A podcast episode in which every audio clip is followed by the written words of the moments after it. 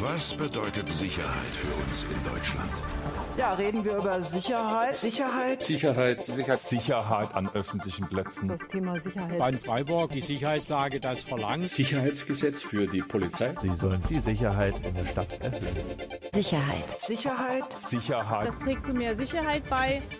Sicherheit für wen? Institutionalisierte Diskriminierung in der Polizeiarbeit und alternative Ansätze. Eine Podcast-Reihe zu Polizeihistorie, Rassismus, Sexismus, Racial Profiling, Psychologie der Polizei, transformative Gerechtigkeit. Wir fragen uns, was ist Polizei? Wieso ist Polizei? Und was könnte es stattdessen geben? Werft mit uns einen kritischen Blick auf die Polizei, ihre Struktur, ihr Wirken und auf Alternativen zum Status quo. Ein Projekt mit Unterstützung von Demokratie Leben. Episode 9 Transformative Gerechtigkeit. Halt, stopp, bevor es losgeht. Ein Wort von den Editierenden. Es gibt tatsächlich so viel zu diesem Thema mal wieder zu sagen und wir konnten die Finger nicht davon lassen, einen kleinen Exkurs in die Thematik des Strafens zu machen, dass wir nun zwei Episoden für euch gebastelt haben. Das nur kurz vornweg. In der ersten geht es also vor allem um Strafen und restaurative Gerechtigkeit und in der zweiten um transformative Gerechtigkeit. Außerdem eine kurze Inhaltsangabe. In dieser Episode geht es unter anderem um rassistische Polizeigewalt, Suizid, Knasterfahrungen und sexualisierte Gewalt. Okay, ich gebe das Wort nun weiter und hoffe, ihr findet das Thema mindestens genauso spannend wie wir. Masseninhaftierung. Mass incarceration. Mass incarceration. Mass incarceration. Mass incarceration. Mass incarceration. Hallo und herzlich willkommen zu unserer heutigen neunten Episode des Podcasts Sicherheit für wen. Bei mir sitzt heute die Maike, die die Recherche für die heutige Sendung zur transformativen Gerechtigkeit gemacht hat. Hi Maike. Hallo. Was erwartet uns denn? Also wir machen einen Ausflug in die Vergangenheit und schauen uns an, wie präkoloniale Systeme oder auch vorrömische Systeme das mit der Gerechtigkeit gehandhabt haben. Dann schauen wir uns an, warum wir überhaupt strafen. Das ist nämlich eine große Frage auch in der Arbeit zu transformativer Gerechtigkeit. Und eben das wird dann auch der größte Teil heute werden. Transformative Gerechtigkeit oder TG ist hier im deutschsprachigen Raum ein recht junges Phänomen, würde ich behaupten. Die ersten Einträge im Netz, die ich dazu gefunden habe, sind von 2015 von vor allem abolitionistischen Gruppen. Also Gruppen, die den Knast und die Polizei abschaffen wollen und dann halt auch gucken, was kann stattdessen sein. Ich meine, wenn man jetzt sagt, man will die Knäste schließen und die Polizei abschaffen, dann wird wahrscheinlich ein Großteil der Bevölkerung sagen, wie, was, nein, wir können doch alle diese schlimmen StraftäterInnen nicht frei auf der Straße rumlaufen lassen. Und ein Großteil der Leute, die sitzen, sind natürlich keine schlimmen StraftäterInnen, sondern einfach Leute, die zum Beispiel eine Ersatzhaft verbüßen, weil sie mal schwarz gefahren sind oder die sitzen wegen kleiner Eigentumsdelikte, wie es heißt. Also weil sie zum Beispiel bei Penny mal eine Batterie geklaut haben, um das jetzt ein bisschen plastisch darzustellen. Und das allein sind einfach schon mal 80 Prozent der Häftlingspopulation. Und das ist auf jeden Fall ein Ding, das man kritisieren kann oder was man eigentlich auch kritisieren muss an diesem Justizsystem, was wir hier haben. Und zum anderen braucht es für die wenigen, wo man wirklich sagen würde, ja, die sind vielleicht auch eine Gefahr für die Allgemeinheit, auch eine kollektive, ja, Betreuung oder wie auch immer man das nennen wird.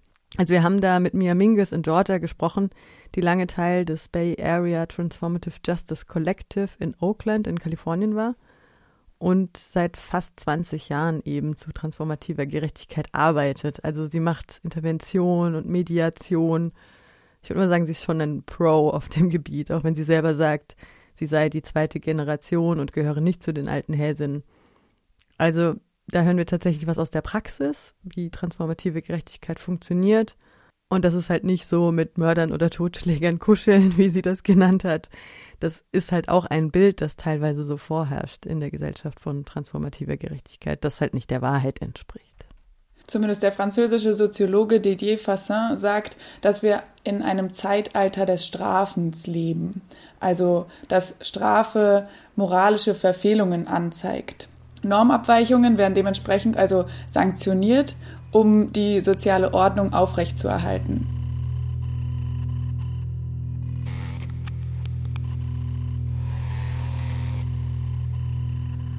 Doch was, wenn das Strafen das Gegenteil bewirkt? Anstatt die soziale Ordnung aufrechtzuerhalten, sie vielmehr destabilisiert. Für das Scheitern des Justizsystems möchte ich hier den Fall Khalif Browder nur stellvertretend nennen, denn es gibt Hunderte wie ihn und wenn nicht mehr. Khalif Browder wurde 2010 von der Polizei bei einer Stop-and-Frisk-Aktion aufgegriffen, weil irgendwo in New York zu einem nicht näher bestimmten Zeitpunkt ein Rucksack geklaut worden war und weil er ein 16-jähriger schwarzer Junge in der Bronx war, der nachts von einer Party heimkam. Die ID-Kontrollen der New Yorker Polizei, bei denen schwarze Jugendliche regelmäßig gefilzt und auf den Boden gedrückt werden, müssen klar als Racial Profiling eingestuft werden. Sie sind jedoch für die Communities of Color und die schwarzen Communities Routine. Aus der Routinekontrolle wurde eine dreijährige traumatisierende Haftstrafe ohne strafrechtliche Verurteilung für den minderjährigen Jungen. Khalif Browder saß ohne Gerichtsprozess und ohne sich jemals schuldig zu bekennen fast drei Jahre in Rikers Island, in einem der brutalsten Gefängnisse der USA, wo Zehntausende Häftlinge systematisch entmenschlicht werden. Er verbrachte über 800 Tage, also den Großteil seiner Haft in Isolation, wurde von Wärtern gefoltert und wiederholt von Mitgefangenen zusammengeschlagen. Mehrfach versuchte er sich in Haft das Leben zu nehmen. Durch die Isolierung in Einzelhaft ging es ihm psychisch immer schlechter und eine Behandlung wurde ihm verwehrt. Mit 19 kam er unvermittelt frei, nachdem er 38 Mal vors Gericht vorgeladen wurde, aber nie irgendwie irgendwelche Ergebnisse vorgewiesen werden konnten und, dies, und der Prozess immer weiter vertagt wurde weil der Zeuge, dem der Rucksack geklaut worden war, inzwischen ausgewandert und nicht mehr greifbar war und die Anklage auch nicht mehr haltbar. Zwei Jahre nach seiner Haftentlassung nahm sich Khalif Browder in seinem Zuhause in der Bronx das Leben. Das Opfer seinerseits, ein junger Mann mexikanischer Herkunft, der in New York als Koch arbeitete, litt seit dem Raubüberfall unter Angstzuständen. Er traute sich nachts nicht mehr auf die Straße und ging letztendlich, nachdem jahrelang nichts in seinem Fall passiert war und er auch nicht einmal als Zeuge vor Gericht geladen worden war, zurück in seine Heimat. Die Mutter von Khalif Browder starb 16 Monate nach dem Suizid ihres Sohnes an Herzversagen.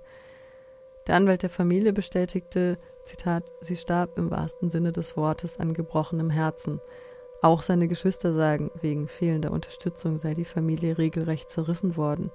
Der Kreislauf der Depression nehme kein Ende.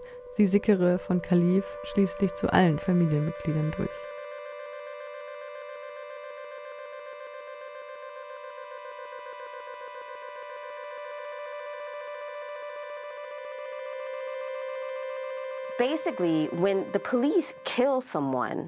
Wenn die Polizei also jemanden tötet, denken wir im Grunde nur an die Auswirkungen, die dieser Tod in diesem Moment hat. Wir denken an die Kugeln, aber wir denken nicht an die anhaltenden Auswirkungen.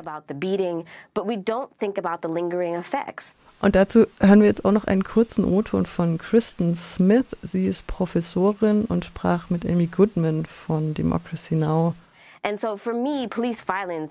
für mich ist Polizeigewalt daher wie eine Atombombe. Die erste Explosion ist nur ein Bruchteil dessen, was noch kommen wird. Wir wissen, dass es nach einer Atombombe einen radioaktiven Niederschlag gibt. Und das Trauma der Polizeigewalt ist wie ein Niederschlag, der uns langsam tötet, wie der Krebs, der uns dadurch tötet. Schwarze Frauen sterben an den Folgen von Polizeigewalt und wir zählen sie nicht zu den Todesopfern. Wir denken nicht an sie als Opfer von Polizeigewalt und das müssen wir. And we must. Stress Stress, Ängste, Traumata, Depressionen nicht essen. Und das Schlimme daran ist, dass sich diese Geschichten einfach wiederholen. Es sind nicht immer dieselben. Es sind nicht immer genau die gleichen Symptome oder die gleichen Erscheinungsformen. Es ist also nicht immer Blutarmut. Es ist nicht immer eine Lungenentzündung. Manchmal ist es ein Herzinfarkt. Manchmal ist es ein Schlaganfall. Nur weil jemand nicht an einer Kugel stirbt, die von der Polizei abgefeuert wird, und nur weil jemand nicht zu Tode geprügelt wird, heißt das nicht, dass sie nicht am Trauma der der Polizeigewalt stirbt. Wir können zumindest versuchen, einen Weg zu finden, diese Familien zu unterstützen, damit diese Todesfälle keine verheerenden und tödlichen Auswirkungen auf die Hinterbliebenen haben. Das passiert immer wieder. Und wenn Sie nicht auf mich hören wollen, hören Sie auf diese Frauen. Hören Sie, was sie sagten. Hören Sie an, was sie sagten, als sie noch lebten, was sie fühlten, was sie erlebten. Und das wird Ihnen genug über die Probleme sagen, die dieses spezielle Thema für unsere Gemeinschaft schafft. Ich möchte an dieser Stelle nochmal die Freiburger Kulturanthropologin Barbara Siefele zitieren, die sagt, Zitat, hieran anschließend gilt es immer auch zu fragen, ob Strafe nicht auch gegenteilige Tendenzen aufweisen kann, anstatt soziale Ordnung aufrechtzuerhalten, diese vielmehr destabilisiert. Also der Fall Khalif Browder steht exemplarisch dafür, dass das US-amerikanische Justizsystem weder Opfer noch Täter dient. Und er ist alles andere als ein Einzelfall. Plötzlich fuhr eine Sense durch die schwarze Gemeinschaft. Sehr viele Männer wurden von ihren Familien getrennt und verschwanden hinter Gittern. Und das für sehr lange Zeit. The 13th ist ein Film, der die Kontinuitäten zeigt von der Bürgerrechtsbewegung in den USA bis zum heutigen Tag, also der Film ist ja relativ aktuell von 2017, wie die schwarze Bevölkerung tatsächlich ähm, strukturell kriminalisiert wird, um sie eben zu inhaftieren. Die überwiegend männliche, junge, prekarisierte schwarze und Latino-Bevölkerung der USA ist nicht etwa deshalb hinter Gittern so überproportional präsent, weil sie kriminell sei. Und hier zitiere ich wieder Fassin, den Soziologen. Zitat, man wird nicht verurteilt, weil man schuldig ist, sondern man ist schuldig, weil man verurteilt wird. 97 Prozent der Häftlinge in den USA hatten nie einen Prozess. Wir können uns also zusammenreimen, wie viele Khalif Browders in den USA hinter Gittern sind. Prison Industrial Complex, the system, the industry, die Gefängnisindustrie, das System ist ein Monstrum. Es frisst Schwarze und Latinos zum Frühstück, Mittag und Abendessen. Also wird in dem Film klar und haben wir ja anfangs schon deutlich gemacht, dass eine Haftstrafe eigentlich niemandem dient. Also nicht der Resozialisierung, obwohl das ja häufig so genannt wird, also dass der Täter wieder resozialisiert wird in die Gesellschaft und aber auch nicht einer wie auch immer gearteten Wiedergutmachung. Im Fall Khalif Browder, den du ausgeführt hattest, wird deutlich, wie das unmittelbare Umfeld der bestraften Person mitleidet. Damit ist irgendwie nicht gesagt, dass es für die Opfer von Gewalttaten nicht auch Genugtuung oder Frieden bringen könnte, wenn der die Täterin hinter Gitter wandert. Aber kommt der kritische Moment dabei spätestens am Tag der Entlassung.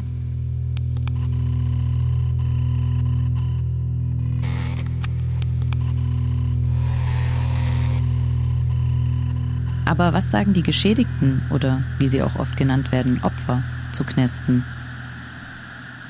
Auch wichtig im Zusammenhang mit Opferinteressen, ähm, dass Opfer äh, von einer Haftstrafe ihres Täters äh, fast gar nicht bis überhaupt nicht profitieren, äh, ist gerade Opfern von schweren Straftaten sehr häufig bewusst. Äh, das sieht man sehr schön an der äh, kriminologischen Forschung zur Sanktionseinstellung. Äh, da gibt's nämlich ganz signifikante Unterschiede. Ja? Also diese üblichen äh, ähm, harschen Vorstellungen ähm, oder ähm, in der Wissenschaft sprechen wir von äh, punitiven Sanktionseinstellungen. Ja? Äh, Gerhard Schröder war da ja äh, darüber berühmt dafür mit seinem Satz, äh, sperrt sie für immer weg. Ja? Das finden wir sehr wenig, insbesondere bei schwer betroffenen Opfern. Ja? die wirklich punitiven Sanktionseinstellungen, die finden wir in der allgemeinen Bevölkerung Bevölkerung, äh, bei Personen, äh, die noch nie in Kontakt mit Kriminalität gekommen sind. Ja? Da sind so diese Vorstellungen, ja? die Straftäter äh, gehören hinter Gittern. Ja? Aber die, die, die Opfer selbst, die haben ganz äh, differenzierte äh, Bedürfnisse. Diese differenzierten Bedürfnisse können äh, zum Beispiel beim Täter-Opfer-Ausgleich, ähm, zu dem Michael Kirchling, den wir hier gerade gehört haben, der am Max-Planck-Institut in Freiburg arbeitet, das könnte sich dann zum Beispiel so gestalten, dass die Täter und Opfer sich Briefe schreiben, solange der Täter, die Täterin in Haft ist und so auch die Angst vor der, vor dem Tag der Haftentlassung dann auch ein bisschen vielleicht auch genommen werden kann. Das war so ein Beispiel, was er genannt hatte. Und der O-Ton übrigens, der kommt aus einer Podiumsdiskussion von dem September 2020 zu dem Foto- und Informationsprojekt Strafraum Absitzen in Freiburg mit Britt Schilling hinter der Kamera und Reinhild Detmar Finke.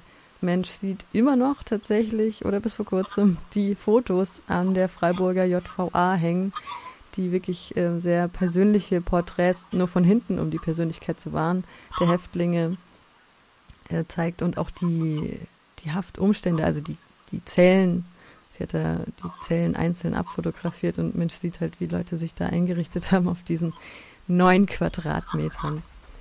Auf der Innenseite von der JVA sind die Bilder ähm, von vorne abgebildet, oder? Richtig, ja. Das Gefängnis als Institution und dieses punitive Strafsystem wurde in den Zeiten der Kolonisierung vom Westen in die gesamte Welt verbreitet und hat da diese früheren Konfliktregelungsmechanismen der indigenen Gesellschaften abgelöst. Und erst jetzt so in den letzten 20, 30 Jahren gibt es da eine Rückbesinnung. Und im Grunde hat in diesen traditionellen, auf Ausgleich ausgerichteten Gesellschaften der heutige Täter-Opfer-Ausgleich auch seinen Ursprung. Seit die USA in den 1970er Jahren den Drogen den Krieg erklärten, das hatten wir gerade schon angesprochen, wächst die Häftlingspopulation weltweit stetig. Und das bei sinkender Kriminalität.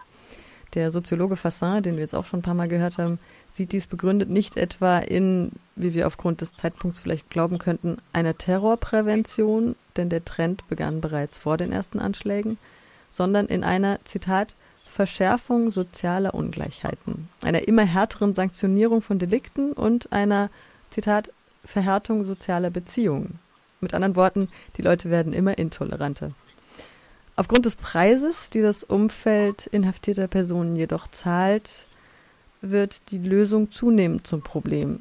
Heute sind weltweit 10 Millionen Menschen in Haft. Die USA stehen dabei an erster Stelle. Und seitdem öffentliche Hinrichtungen, zumindest im hiesigen europäischen Kulturkreis, eher selten geworden sind, geilt sich die Gesellschaft vor dem Fernseher an sogenannten True Crime Shows auf. Das Vergeltungsbedürfnis, auch das haben wir gerade von Kirchling gehört, ist groß. Und vor allem von denen, die noch nie mit Verbrechen in Kontakt kamen. Es gibt tatsächlich äh, ähm, Unterschiede äh, zwischen verschiedenen Regionen in der Welt und ein sehr guter Indikator, äh, wo man das sehen kann, ist die Einstellung zur Todesstrafe. Äh, die große Mehrheit der Bevölkerung in Amerika, da gibt's regelmäßige äh, ähm, Umfragen von Gallup, äh, sind glühende Befürworter der Todesstrafe, obwohl gleichzeitig die große Mehrheit weiß, es hat keine abschreckende Wirkung. Und dahinter kann dann nur Rachebedürfnis stehen. Ich glaube, auch in Fachkreisen oder mit Leuten, die mit dem System zu tun haben, ist man sich schon einig, dass es zumindest in vielen Fällen andere Lösungen, sinnvollere Lösungen gäbe. Das war Thomas Galli und er wurde vorgestellt als der Popstar der Gefängniskritik. Also er hat schon mehrere Bücher wohl darüber geschrieben. Er war selber 15 Jahre Gefängnisdirektor, also er weiß, wovon er spricht und arbeitet inzwischen nur noch in Anführungsstrichen als Strafverteidiger, also als Rechtsanwalt. Aber ist es auch realistisch, wirklich Alternativen zum Gefängnis äh, aufzubauen? Oder es ist so, wie gar nicht wenige sagen, auch innerhalb des Systems sagen, ja, das mag alles schon stimmen, aber da äh, hat man keine Chance. Das, das Volk will, will, die Gefängnisse und will am liebsten noch mehr Gefängnisse und härtere Strafen und wir können froh sein, dass wir schon so ein sozusagen Niveau erreicht haben und besser kann es nicht werden.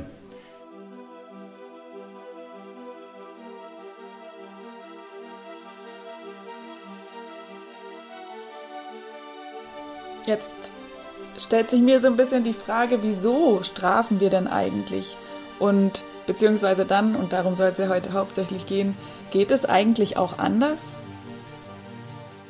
Um, hi, I'm Mia. Mingus. Uh, das ist Mia Mingus. Sie ist Autorin, Organisatorin und Pädagogin und lebt in Georgia in den USA. In meinem Gespräch mit ihr wurde klar, dass sie schon unzählige Fälle brutaler Gewalt mit Intervention und Mediation den Mitteln eben der transformativen Gerechtigkeit begleitet hat. Sie arbeitet in diesem Bereich auch schon seit fast 20 Jahren. Sie arbeitet auch viel zu Hürdengerechtigkeit oder wie wir hier vielleicht eher sagen würden, Barrierefreiheit. Let me just be really clear. TJ is going to look different depending on where you are because um es einmal ganz klar zu sagen, Transformative Justice oder transformative Gerechtigkeit wird je nach Standort anders aussehen, weil es überall andere und einzigartige Bedingungen gibt. Also was Minneapolis beschließt, könnte sich sehr von dem unterscheiden, was Seattle beschließt zu tun oder was Miami, Florida beschließen zu tun.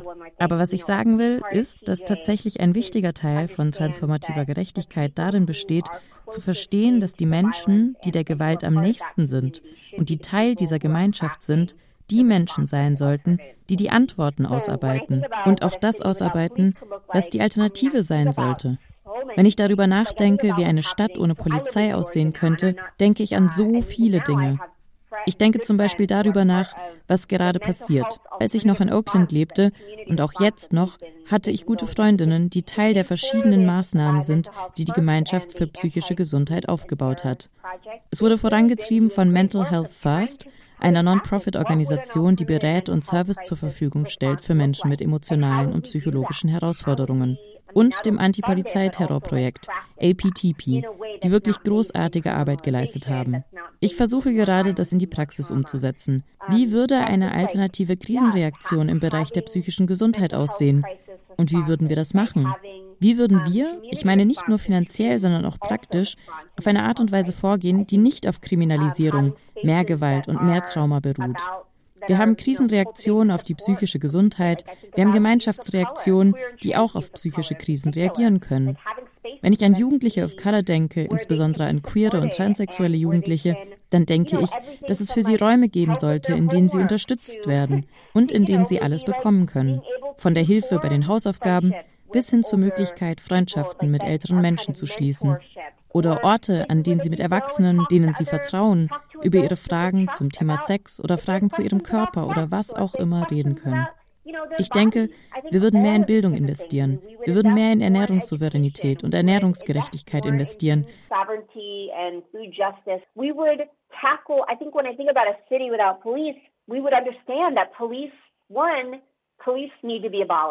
Ich denke, wenn ich an eine Stadt ohne Polizei denke, würden wir verstehen, dass erstens die Polizei abgeschafft werden muss, zweitens das System, das wir, zumindest in den USA, haben, ist völlig lächerlich.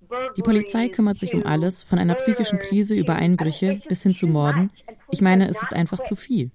Und die Polizei ist dafür nicht gerüstet, damit umzugehen. Sie erhalten keine angemessene Ausbildung, ganz zu schweigen von der Tatsache, dass sie unglaublich gewalttätig und gefährlich ist und dass sie oft ungestraft und ohne Verantwortlichkeit handeln. Wir würden uns mit allen Ursachen von Schmerz und Leid befassen und mit allen Ursachen, die mit Schaden und Leid zu tun haben, um zu verstehen, wie Schaden und Gewalt entstehen, damit wir anfangen können, sie zu bekämpfen.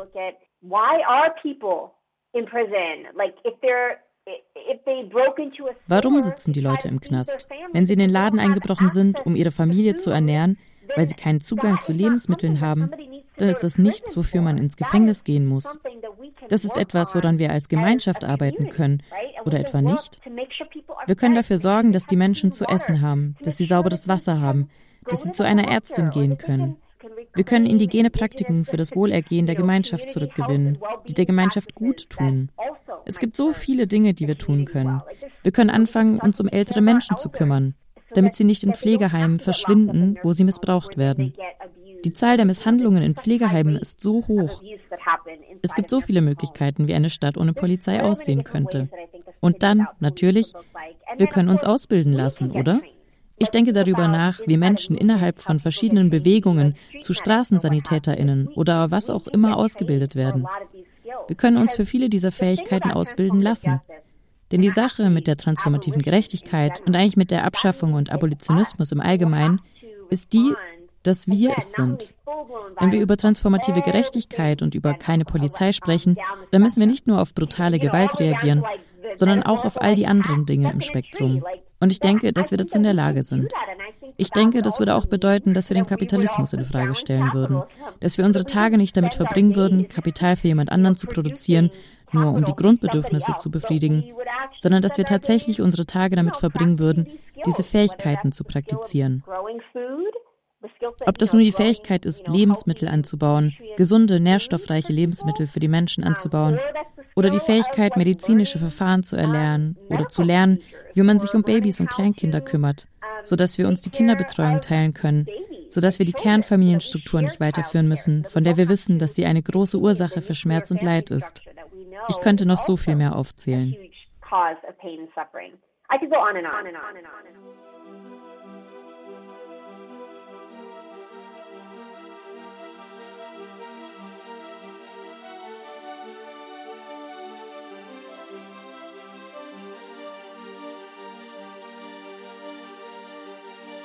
Bevor wir uns aber diese Utopie ausmalen und wie sie gestaltet werden könnte, müssen wir noch einmal ein paar harte Fakten über Strafen und Strafsysteme anschauen. Denn vielleicht ist noch nicht ganz nachvollziehbar geworden, weshalb Strafe schädlich sein sollte. So, wenn wir sagen, Strafe führt zum Kreislauf aus Angst und Gewalt und erhält auch noch Herrschaft, wieso ist das dann das Prinzip, was viele auch in unseren Kreisen gut finden? Das, die Frage wird für mich noch größer in Anbetracht dessen, dass man an vielen Stellen sehen kann, dass Strafe, wie sie verwendet wird in unserer Gesellschaft, gar nicht funktioniert und langfristig oft Schaden anrichtet. Ein Beispiel dafür ist eine Studie vom Ministerium für Justiz und Verbraucherschutz, in der für alle untersuchten Bereiche rauskam, dass eine Haftstrafe die Chance von einer Wiederbegehung einer Gewalttat erhöht gegenüber nicht vollzogenen Haftstrafen, also Bewährung, Geldstrafen. Es gibt halt keine Untersuchung, was wäre, wenn man gar nicht straft, sondern zum Beispiel alternative Konzepte ausprobiert, weil, surprise, das Bundesministerium für Justiz da nicht so interessiert dran ist. Aber es zeigt halt doch so, wir benutzen Knast als ein Mittel gegen Gewalt, obwohl wir wissen, es erhöht die Chance von Gewalt. Und das sollten wir vielleicht als Anlass nehmen, uns darüber Gedanken zu machen. Strafe ist eine Logik der absichtlichen und systematischen Leidzufügung, denn Strafe soll kein positives Erlebnis für uns sein.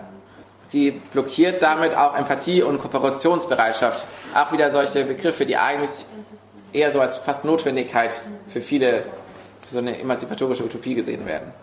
Für mich ist so die Idee, warum das trotzdem so verbreitet ist, etwas, was ich als Strafromantik bezeichnen würde, nämlich diese Idee, dass Strafe funktioniert. Und die wird uns beim Aufwachsen, in Medien schauen, in der Kultur an ganz vielen Stellen immer wieder vorgetragen und uns so als der Fakt schlechthin dargestellt. Ob das jetzt irgendwie beim Krimi ist oder ja bei der Erziehung auch in der Schule.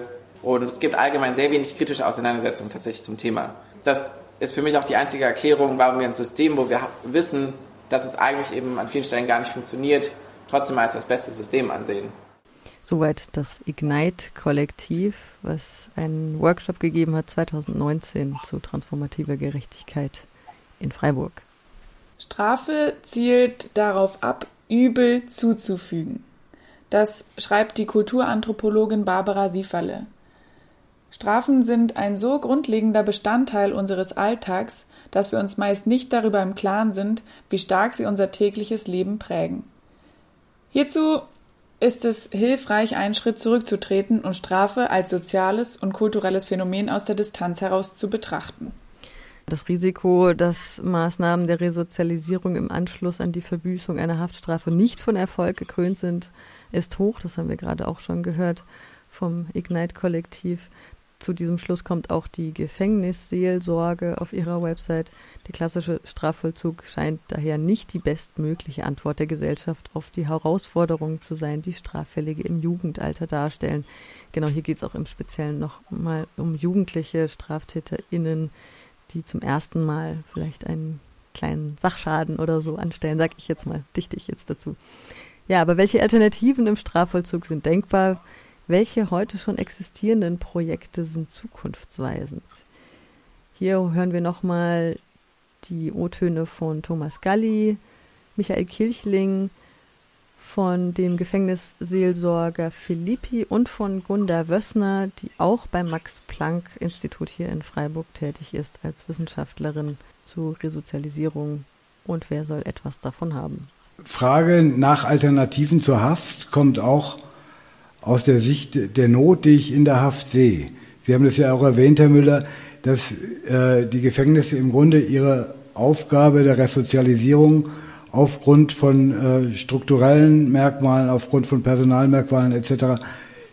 oft nicht in dem Maße nachkommen, wie wir das gerne hätten. Ich bringe einfach mal einen Beispielsfall, ich vertrete ich gerade als äh, Rechtsanwalt. Ähm, einfach um das Stück weit greifbar zu machen. Eine Frau, das sind die wenigsten, fünf Prozent äh, der Inhaftierten sind Frauen, aber es gibt ein paar Frauen auch. Die war bis sie 45 war ungefähr vollkommen straffreies Leben, alles ganz anständig, äh, Arbeit, äh, zwei Kinder, Ehemann, Haus und so weiter. Midlife-Crisis bekommen, hat sich in einen, einen, jungen Mann verliebt, 21 oder sowas war der, und ist mit dem um die Häuser gezogen der war wiederum ein Stück weit, jetzt nicht in der Drogenszene, aber mit seinen Kumpels hat Marihuana und so weiter ähm, konsumiert. Und er ist da auch reingeraten und hat auch ein bisschen konsumiert und ein bisschen abgegeben und so weiter. Äh, ein paar von seinen Kumpels, die waren halt noch nicht 18. Jetzt ist sie wegen äh, Abgabe von Betäubungsmitteln an Minderjährige verurteilt. Drei Jahre Haftstrafe. Mhm. Drei Jahre. Hat noch eine, eine Tochter, selber noch minderjährig. Der Sohn ist schon erwachsen. Und das ist kein absolut seltener Ausnahmefall. Also wenn Sie in die Gefängnisse sehen, gehen, da werden Sie viele so Fälle sehen, wo Sie sagen, das, wer hat denn jetzt, wer soll denn davon jetzt bitte was haben?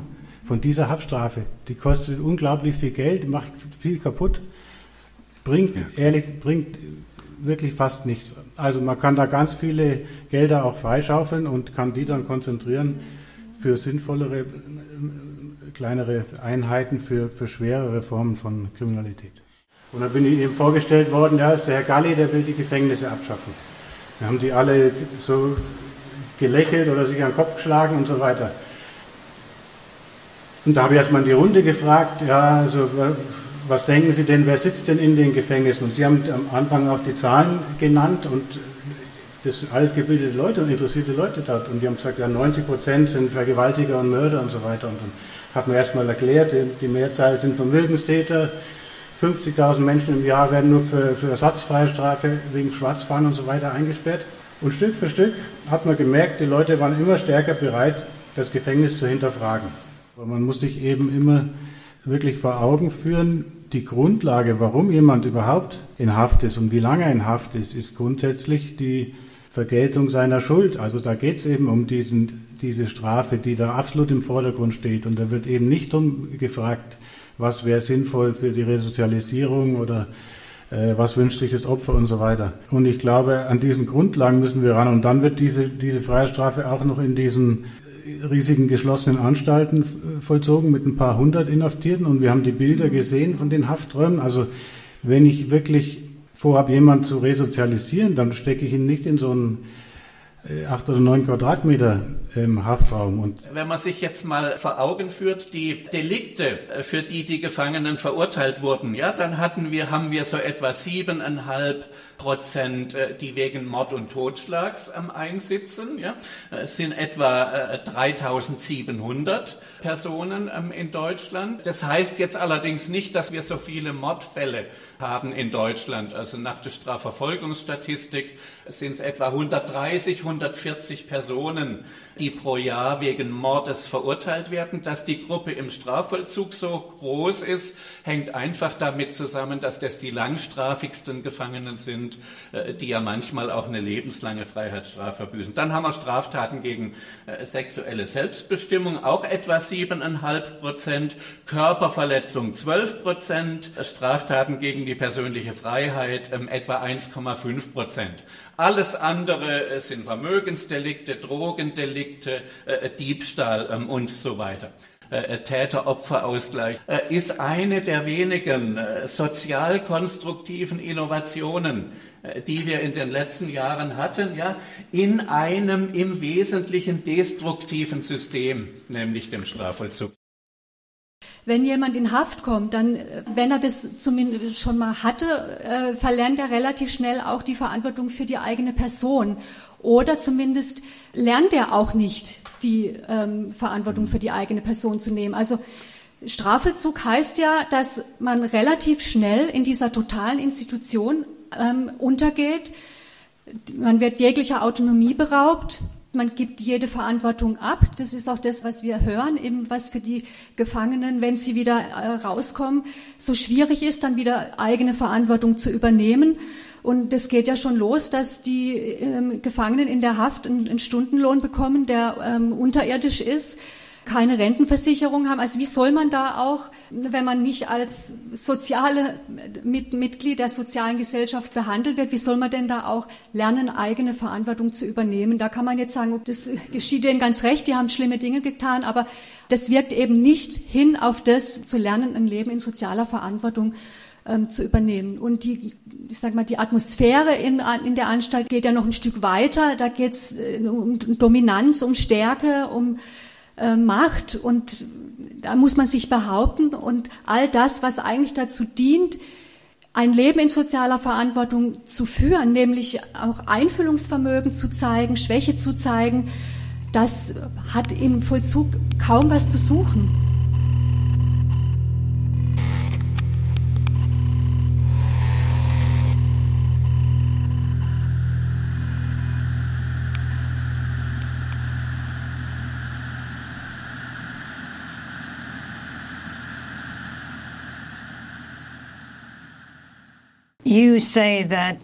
Sie sagen, dass zwischen 2010 und 2016 112 Menschen in den Gefängnissen von New York City gestorben sind. Das sind wie viele? 20 pro Jahr? In Haft zu sein stellt also auch ein gravierendes Gesundheitsrisiko dar, was wir gerade auch von Amy Goodman von Democracy Now gehört haben. Von den sozialen Schäden abgesehen, die eine gesellschaftliche Isolierung in Haft mit sich bringt, berichtet Homer Venters im Interview mit Amy Goodman von seinen Erfahrungen als Leiter des Gesundheitsdienstes in den New York City Gefängnissen. Er veröffentlichte 2019 sein Buch Life and Death in Rikers Island und demnach werden Häftlingen in US-amerikanischen Gefängnissen die Behandlung verweigert. Verletzungen durch Schlägereien sind beinahe an der Tagesordnung. Die Todesrate gerade in Einzelhaft ist hoch und Suizidversuche sind häufig, vor allem auch durch die psychischen Schäden, die Häftlinge während ihrer Zeit im Gefängnis erleiden. Das haben wir vorhin auch schon am Fall von Khalif Browder äh, gehört. Und außerdem müssen sie auch Missbrauch und Folter von Seiten der Wärter ähm, erfahren und standhalten. Obwohl man dazu sagen muss, Rikers Island ist natürlich auch eins, gilt als eines der härtesten Gefängnisse der Welt. So wurde es auch in dem Film äh, The Thirteens, wo Khalif Browders Fall mal kurz erwähnt wurde, auch dargestellt. Also vielleicht ist es auch nochmal eine ganz extreme Form. Und die USA ist sowieso, wie wir gerade gehört haben, wirklich Nummer eins der Staaten, die halt inhaftieren und das auch eben vor Leuten, der auch nicht zurückschreckt, die unschuldig sind.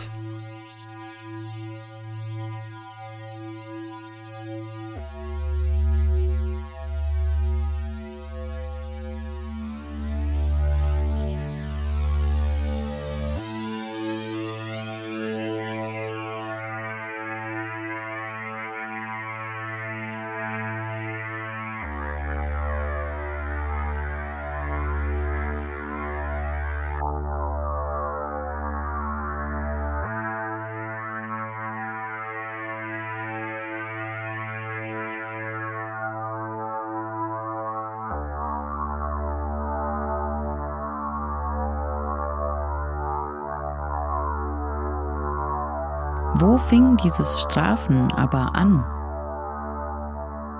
Ähm, es fängt im 6. Jahrhundert an, als die Kirche gesagt hat, jetzt gibt es Fegefeuer, weil ist so.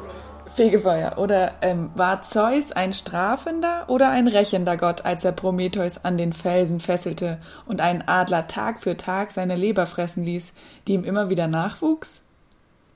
Die Grenzen zwischen Vergeltung und Strafe sind für den Soziologen Didier Fassin fließend. Wer hat es also erfunden, das sogenannte Punitive, das Strafsystem? Die Christinnen mal wieder? Du hast die Wissenschaft gefragt. Ja, ich habe die Wissenschaft gefragt und die Geschichte zeigt, dass antike und präkoloniale Gesellschaften weltweit ihr Wiedergutmachungssysteme nutzten. Also sie waren darauf aus, den Schaden zu beheben und das ist ja auch, was der Täter-Opfer-Ausgleich macht und Strafe eben zu ersparen. Präkoloniale Gesellschaften in Übersee nutzten zum Beispiel ein Sanktionssystem der Tauschlogik als Entschädigung für einen angerichteten Schaden, was tatsächlich auch den Tod einer zweiten Person zur Folge haben konnte, wenn jetzt zum Beispiel ein Mord geschehen ist. Na, um da so einen Ausgleich wieder zu schaffen, musste dann vielleicht in Einzelfällen auch eine zweite Person sterben. Und die Kolonisatoren, ich glaube, es waren tatsächlich nur Männer, die vor 500 Jahren zum ersten Mal auf den pazifischen Inseln gelandet sind, waren sehr erstaunt, dass Verstöße gegen die sozialen Werte oftmals überhaupt nicht geahndet wurden. Also sogar der größte vorstellbare Verstoß gegen soziale Normen, nämlich Inzest, hatte oftmals überhaupt keine Folgen in dieser Gesellschaft. Und da sagt Fassin dazu, ein komplexes Set an Regeln, das definierte, wie die verschiedenen Verstöße gehandhabt wurden, erlaubte so die Demonstration und die Reproduktion der sozialen Ordnung. Durch die Verletzung der moralischen Norm und der sozialen Ordnung entstand eine Schuld, welche die Gruppe begleichen musste und keine Verfehlung, für die ein Individuum zu büßen hatte. Zitat Ende, Fassin. Und in diese Richtung, da wollen wir vielleicht auch hin mit dieser Folge der transformativen Gerechtigkeit weg von dieser täterfokussierten Straflogik hin zu einer kollektiven Verantwortung. Fassin spricht weiter von Zitat Zirkulationsprozessen von Menschen und Gütern zwischen Clans, das gab es zum Beispiel auch, dass Leute in Knechtschaft oder Leibeigenschaft genommen wurden für einen Schaden, den sie angerichtet hatten. und weniger vom Ausdruck individueller Verantwortlichkeit. Also mit anderen Worten, die Gemeinschaft regelt den Konflikt im Kollektiv. Auch das germanische Recht kannte Kompensation statt Rache, ökonomische Arrangements haben mehr Gewicht als physische Strafen.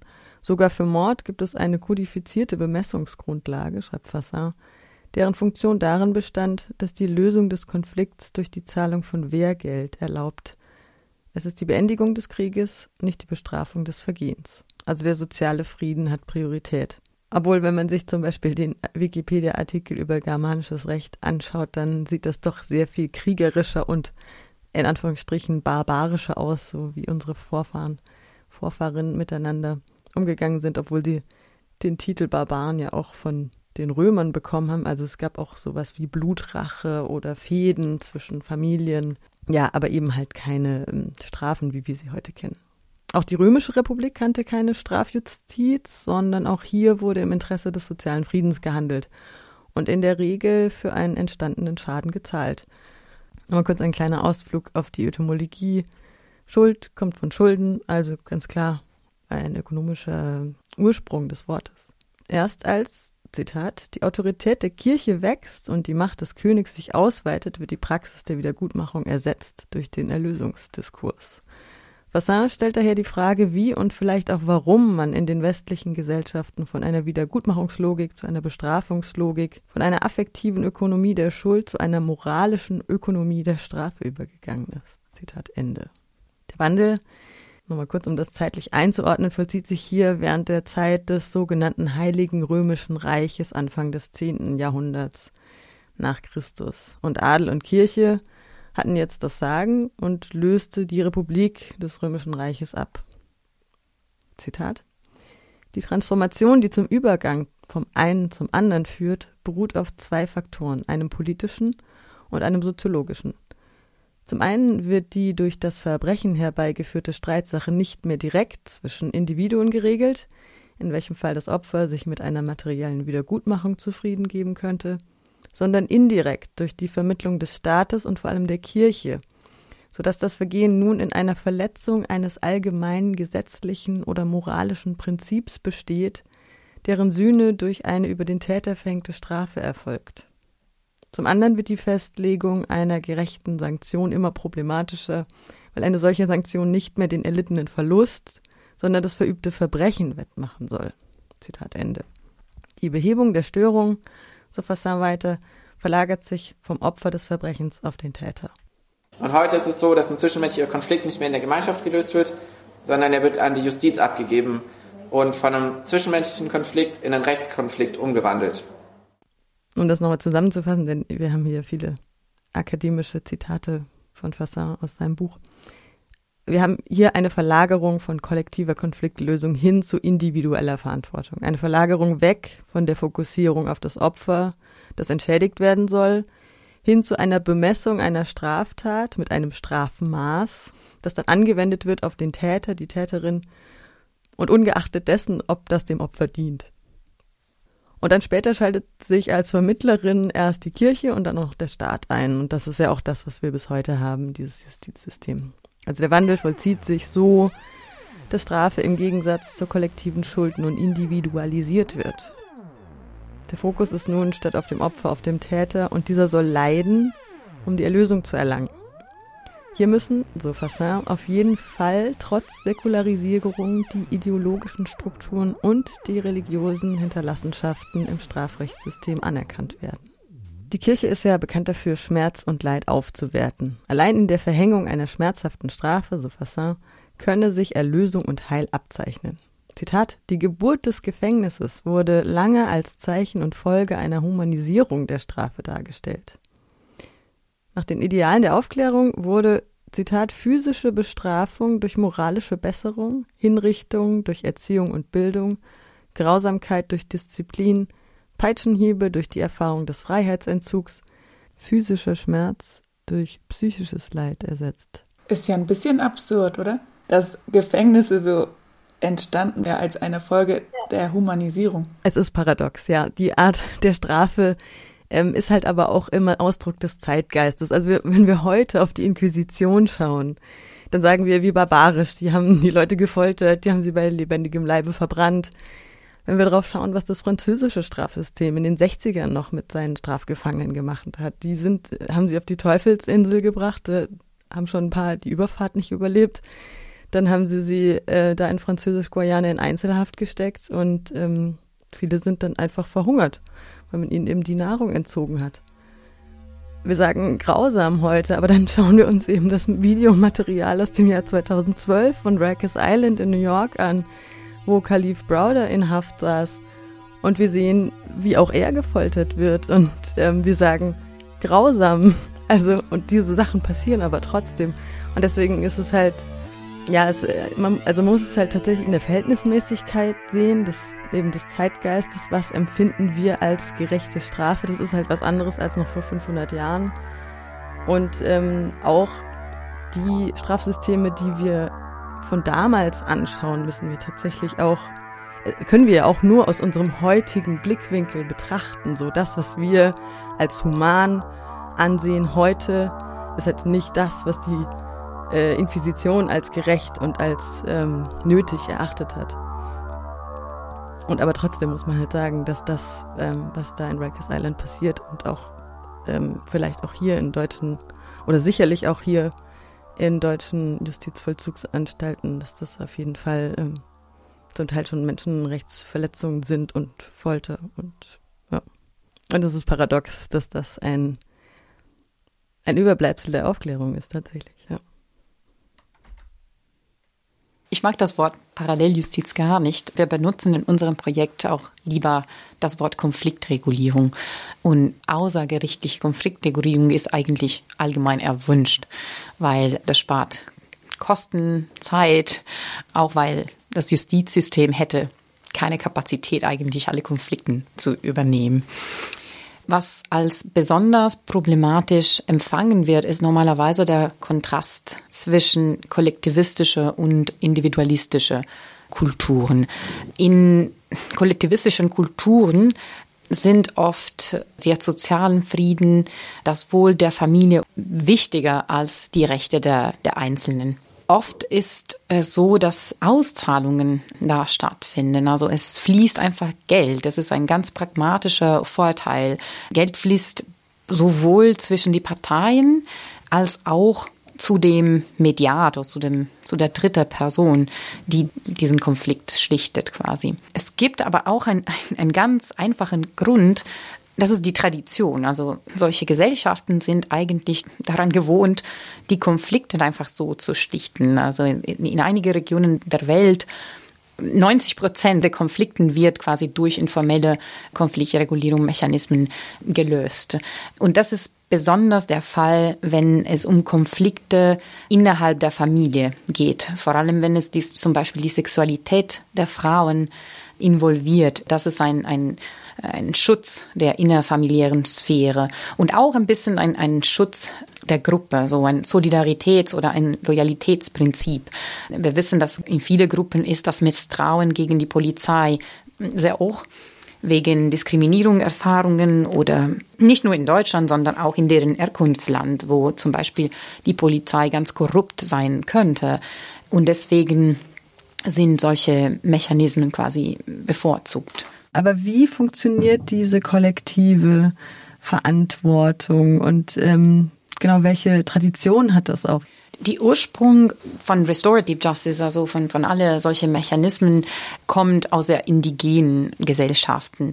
Das hat sich in Europa, aber auch in Nordamerika und in Australien ungefähr in den 60er, 70er Jahren.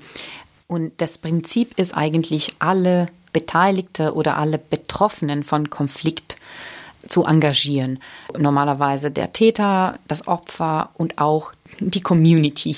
Natürlich, die Community kann verschiedene Sachen sein. Also es kann die Personen, die sehr nah an den Betroffenen liegen, die Familie, die Verwandte, die Freunden. Es kann aber auch eine größere Gruppe seine Nachbarschaft oder, oder genau eine ethnische Gruppe, eine religiöse Gruppe. Normalerweise wir in, in Europa jetzt, in, in Deutschland vor allem, wir nehmen ja, als Referenz quasi die ethnische Community oder die religiöse Community oder die kulturelle Community sozusagen. Und die Community kann natürlich auch nur als Zeugen agieren. Es gibt dieses schönes Konzept, den John Braithwaite, ein australischer Kriminologe, entwickelt hat, von Reintegrative Shaming. Da fungiert quasi die Community als, als Zeugen. Dadurch wird der Täter quasi seiner Tat anerkennen und durch die Wiedergutmachung wird er zurück in die Community integriert nach der Straftat quasi. Im Fachsprech heißt diese Wiedergutmachung, also wie wir gerade gehört haben, restaurative Gerechtigkeit, restaurative Justiz oder auch Englisch Restorative Justice. Wir haben gerade Clara Rigoni gehört, du hattest vorher schon gesagt, sie arbeitet als Wissenschaftlerin am Freiburger Max-Planck-Institut und erforscht da eben Kriminalität, Sicherheit und Recht. Einer der Forschungsschwerpunkte ist der Täter-Opfer-Ausgleich und alternative Streitbeilegung. Ich werde so irgendwie das Gefühl nicht los, dass Gesellschaften überall auf der Welt, in Übersee, hier in Europa und aber auch in Afrika, die Grenzen eines punitiven Systems erkannt haben und sich jetzt zurückbesinnen auf uralte Gerechtigkeitssysteme. Restaurative Gerechtigkeit wird jedoch zu Recht auch immer wieder dafür kritisiert, dass sie soziale Ungleichheit nicht adressiere. Vor allem aber zielt sie darauf ab, individuelle Gerechtigkeit für direkt betroffene Personen wiederherzustellen. Die Kritik an restaurativer Gerechtigkeit wiederum ist, dass sie nicht konsequent für eine Abschaffung des Systems steht. Sie steht daher sinnbildhaft für Reformen und Kosteneinsparungen. Außerdem hatten wir ja bereits restaurative Gerechtigkeitsmaßnahmen in verschiedenen Ländern seit den 70er Jahren implementiert, vor allem um das überforderte Justizsystem zu entlasten und Kosten zu sparen. Ergebnis Die Häftlingspopulation wächst weiter ins Unermessliche. Die Restorative Justice oder restaurative Gerechtigkeit bezieht sich auf indigene Konzepte, die ja von KolonisatorInnen total kaputt gemacht wurden. Jetzt habe ich hier nochmal ein Zitat von einem Professor aus der kanadischen Provinz Manitoba, der ausführt, dass in diesen Zeiten eben die indigene Bevölkerung einen großen Anteil an der Häftlingspopulation in den Gefängnissen ausmacht, obwohl sie eigentlich nur einen kleinen Prozent der Bevölkerung ausmacht. Es geht ja um Ungerechtigkeiten, die eben vor 500 Jahren begangen wurden und die die Leute heute immer noch ausbaden müssen. Es wird ja immer wieder von indigenen Communities auch eine Souveränität auch auf Justizebene gefordert. Restaurative Gerechtigkeit wurde jetzt auch implementiert in Kanada, in den USA, in Australien, in Neuseeland. Hat das denn ähm, vielleicht einen Erfolg gehabt, wenn man jetzt sich die Häftlingspopulation anguckt von Indigenen? So, ob es einen Erfolg gehabt hat, kann ich nicht wirklich beurteilen. Natürlich eine des, der Ziele der Restorative Justice ist, die Anzahl der Inhaftierungen zu reduzieren. Vor allem bei diese Minderheiten oder indigene Gesellschaften. Das hat das natürlich auch gemeinsam mit anderen Movements, wie zum Beispiel Abolitionismus, also Restorative Justice in den westlichen Welt hat sich in den 60er, 70er Jahren verbreitet und hat auch von der Kritik profitiert, die von zum Beispiel den International Abolitionist Movement, International Victim Movement kamen. Also diese Kritiken waren natürlich alle auf die hohen Anzahlen an Inhaftierungen, an das sehr begrenzte Rolle des Opfers in dem Strafverfahren gezielt. Und Restorative Justice hat sich quasi zwischen diese International Movements, hat da einen, einen Platz gefunden, sozusagen. Decarceration mit Restorative Justice, der Trend geht ja eher in die andere Richtung. Seit den 70er Jahren haben wir immer mehr Inhaftierung trotz der Implementierung von Restorative Justice in vielen Ländern, richtig? Ja, überwiegend so, vor allem in den USA. Und das ist ein bisschen komisch, weil eigentlich Restorative Justice wurde sozusagen in den USA geboren oder, oder am Anfang vor allem sehr viel angewendet, also viel mehr als in Europa. Obwohl jetzt verschiedene europäische Länder auch Gesetze angewendet haben, aber das ist nur vor kurzem passiert. Also in den letzten 20 Jahren haben angefangen, aber in den letzten 10 Jahren ist es mehr geworden. Was meinst du, warum das so zeitlich verzögert ist? Ich habe immer so den Eindruck, diese Konzepte sind, wie du auch gerade gesagt hast, in den USA geboren und kommen hier erst ganz viel verspätet an. Was meinst du, warum? Es ist auch eine politische Frage natürlich, weil wir haben in den letzten 20 Jahren immer mehr populistische Bewegungen, populistische Parteien, die in Parlamenten sitzen. Und die fragen natürlich nach mehr Sicherheit und nach mehr Sicherheit durch äh, mehr Inhaftierung, durch hohe Strafen. Und die Kriminalpolitiken von den verschiedenen Ländern haben sich auch natürlich nach dieser Anfrage gerichtet. Und die werden immer höhere Strafen, vor allem auch gegen Minderheiten, wie, wie, wie gesagt. Also wir kennen das Problem der Crimigrations oder Kriminalisierung von Migration, aber ähm, wir kennen auch zum Beispiel diese Gesetze oder Maßnahmen, die hauptsächlich einige Gruppierungen in Fokus haben. Also wir kennen zum Beispiel das Problem der neue Gesetze über Zwangsehen oder Genitalverstümmelung, vor allem weibliche Genitalverstümmelung oder die Maßnahmen, die gegen Clans in, in Deutschland oder Clankriminalität angewendet werden.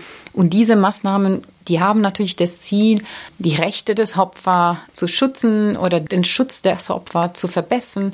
Die haben aber auch ganz viele Nebenwirkungen auf die Community, zum Beispiel im, im Sinne von Diskriminierung.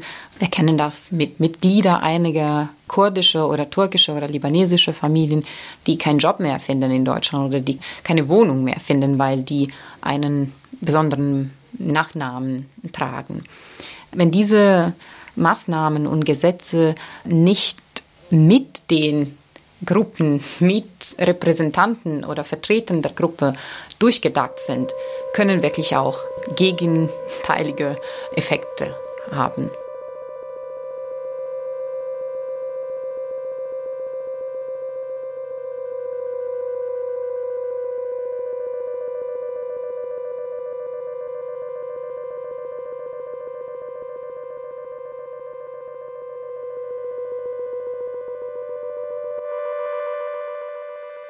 Was hier zum Schluss angeschnitten wird, das führen wir in der nächsten Episode weiter.